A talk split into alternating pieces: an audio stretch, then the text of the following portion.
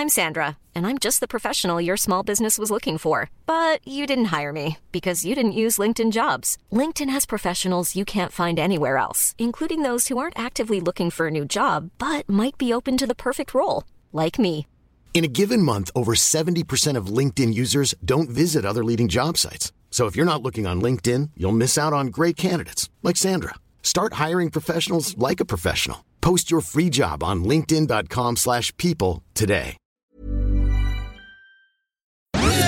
Dixo presenta Factor Kaiser con Max Kaiser.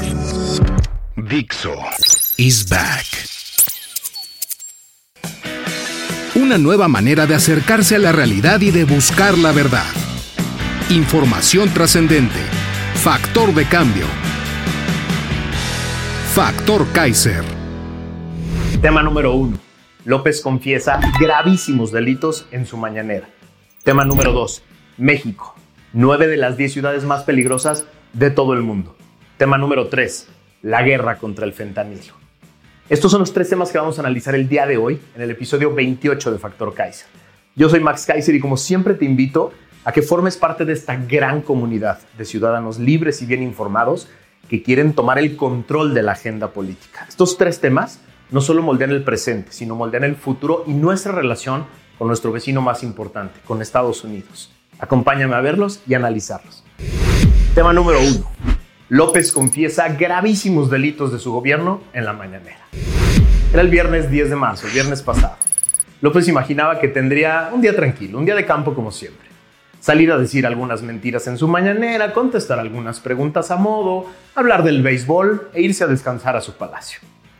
Nunca imaginó que entre el público de paleros de siempre estaría Nayeli Roldán, una valiente y muy preparada reportera de la plataforma Animal Político.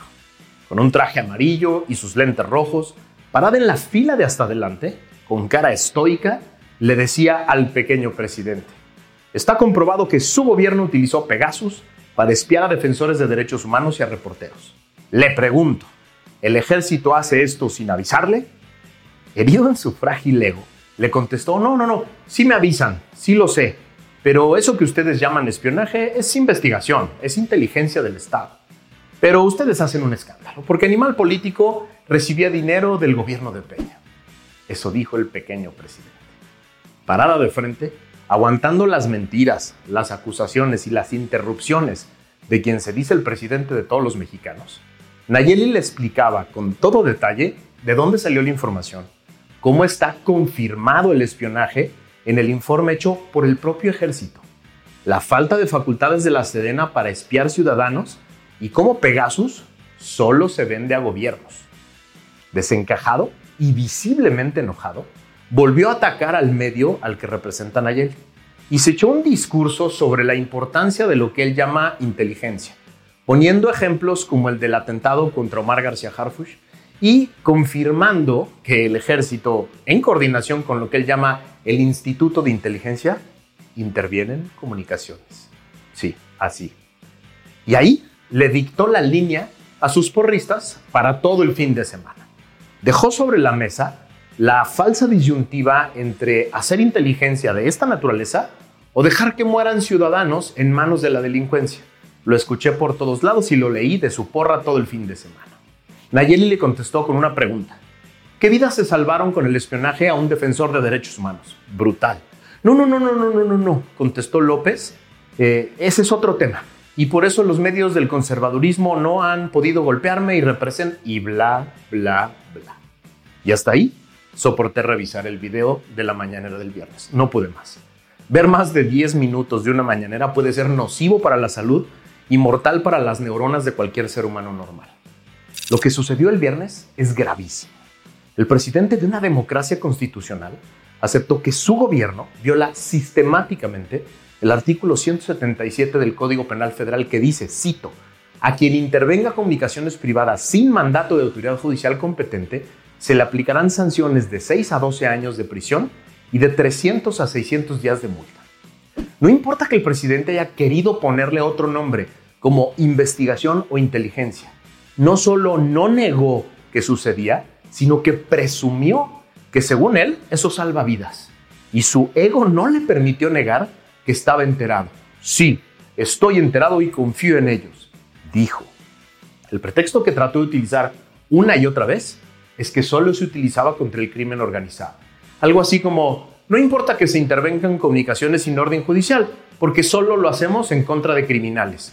Y yo les he dicho a los mandos que se porten bien, dijo, algo así. Esto, viniendo de la misma persona que unos minutos antes le había dicho a la reportera que su medio y otros como ellos eran aliados de la mafia del poder, de los enemigos de su gobierno y recibían dinero de los gobiernos anteriores. La pregunta que te hago es muy sencilla. ¿Confías en que este y cualquier presidente puede distinguir con su propio criterio a quién puede espiar? Y si sus peores enemigos, dicho por él mismo, son los defensores de derechos humanos y los miembros de medios de comunicación críticos, yo no. Justo por eso, en las democracias existen controles muy estrictos y muy firmes para aquellas herramientas que se pueden utilizar desde el poder que tengan el potencial de violar los derechos humanos de las personas. La disyuntiva que pone el presidente y que rápidamente tomaron sus fanáticos es falsa. Sí se puede hacer inteligencia de manera legal y segura para los ciudadanos. Sí se puede construir un sistema de seguridad y justicia eficaz que respete los derechos humanos. Sí se puede ejercer el poder eficazmente en una democracia con medios y organizaciones independientes que sean críticas. Sí se puede gobernar para todos, aunque muchos te critiquen, te denuncien, te revisen y expongan al poder. Es falso que solo se puede gobernar un país que se deja mentir, que se deja engañar, que deja al poder hacer lo que quiera, que no critica al poder, que se deja espiar y controlar por el poder. Los populistas autoritarios tienen como máxima, como objetivo, como agenda principal la eliminación de los controles democráticos, porque afirman que estos son la causa de sus fracasos. No me dejan gobernar, lloran los populistas autoritarios. Lo dice cualquiera, cuando un órgano de control democrático le pone un freno, o cuando un agente externo, como un medio de comunicación, los expone ante el público. Como sociedad, no podemos caer en esa trampa. Tenemos la obligación como ciudadanos de exigir justicia sin permitir un solo abuso de poder de los gobiernos en turno. La desesperación por la terrible inseguridad no nos puede llevar a otorgarle al gobierno en turno licencias que después pueden ser irreversibles. Tema número 2. México. Nueve de las 10 ciudades más violentas de todo el mundo. Para poder comparar peras con manzanas en materia de seguridad, de violencia.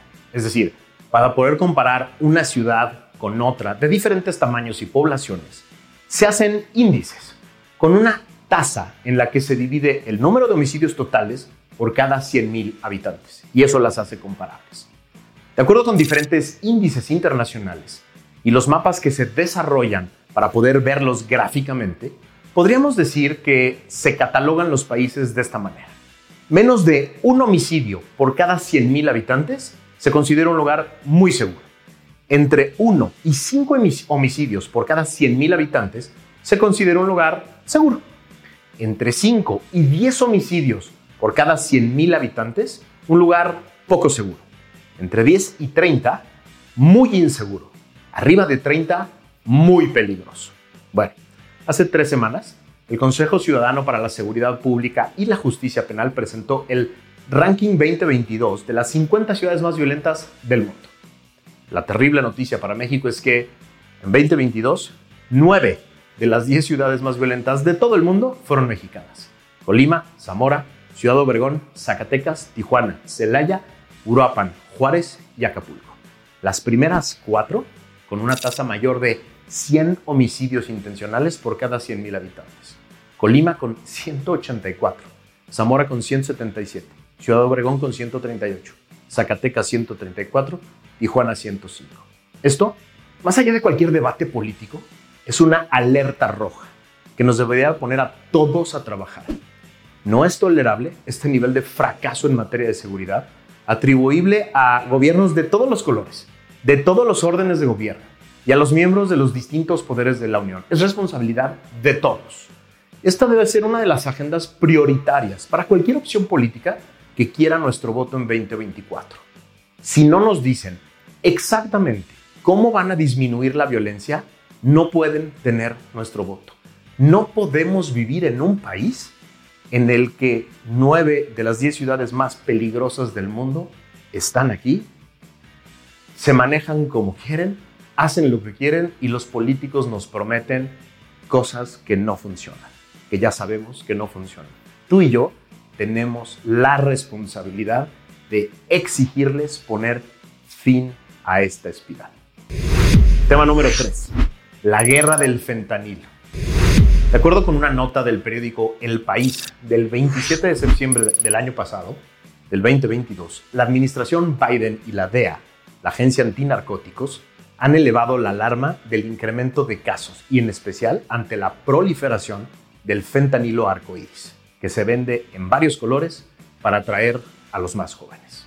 Según esta nota, a mediados de septiembre, un joven de 15 años murió en un baño de su instituto en Hollywood por una sobredosis de fentanilo. Otras tres estudiantes de la misma escuela fueron ingresadas en un hospital después de ingerir pastillas compradas en un parque cercano a la escuela. Al menos siete adolescentes de entre 15 y 17 años han sufrido sobredosis por este potente opiáceo sintético en las últimas semanas previas a esta nota del 27 de septiembre en Los Ángeles. La droga que mató a más de 70.000 estadounidenses el año pasado, sigue penetrando en la sociedad de Estados Unidos y dejando un reguero de daños y una presión política brutal.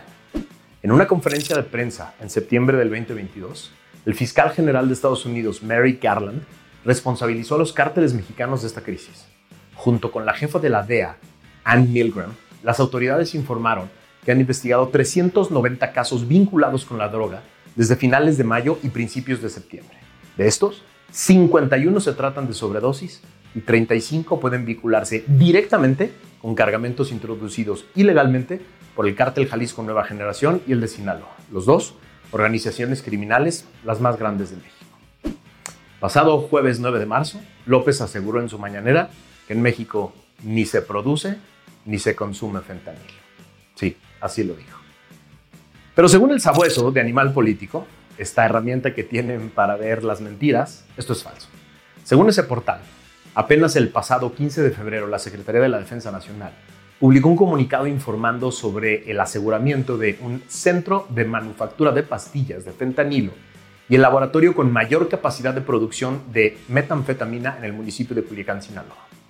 Cuatro días después, otro comunicado donde se reportó el aseguramiento de un centro de manufactura de pastillas de fentanilo en Culiacán, donde se decomisaron 530 mil pastillas del posible fentanilo y 30 kilos de probable fentanilo en polvo.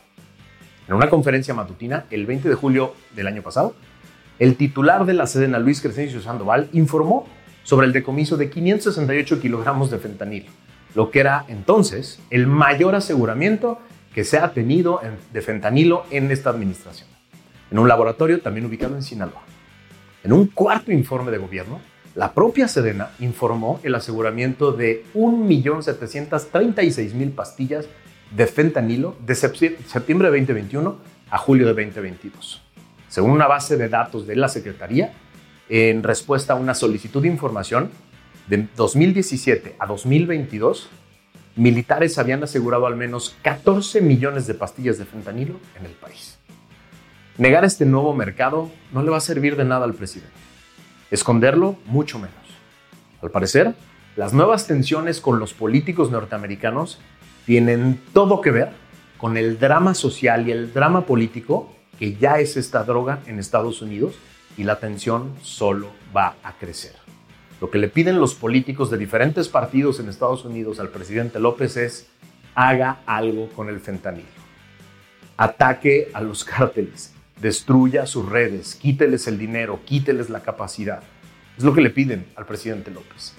Negar que existe, decir que en México no hay, que no se produce, que no se consume, no solo es una mala estrategia, es primero una mentira y una mentira que puede hacer que esta tensión y que este problema solo sigan creciendo. Ayúdame a que estos temas lleguen a todos lados. Son importantísimos. Como ya te dije al principio, no solo son sobre el presente de México son sobre el futuro y nuestra relación con Estados Unidos y con el resto del mundo. De estos temas va a depender cómo nos ven, cómo nos tratan, cómo se relacionan los diferentes países, las empresas de diferentes países con México. Cuánta inversión llega, cómo llega esa inversión y cómo debemos de relacionarlos, de relacionarnos como mexicanos con el resto del mundo. De eso se tratan estos temas. Por eso, compártelos por todos lados, discútelos por todos lados. Copia el link que está aquí abajo y ponlo en tus diferentes chats para que todo el mundo lo vea. Y suscríbete. Suscríbete a esta gran comunidad de mexicanos que queremos ser factor de cambio. Gracias por haberme acompañado. Nos vemos la que sigue.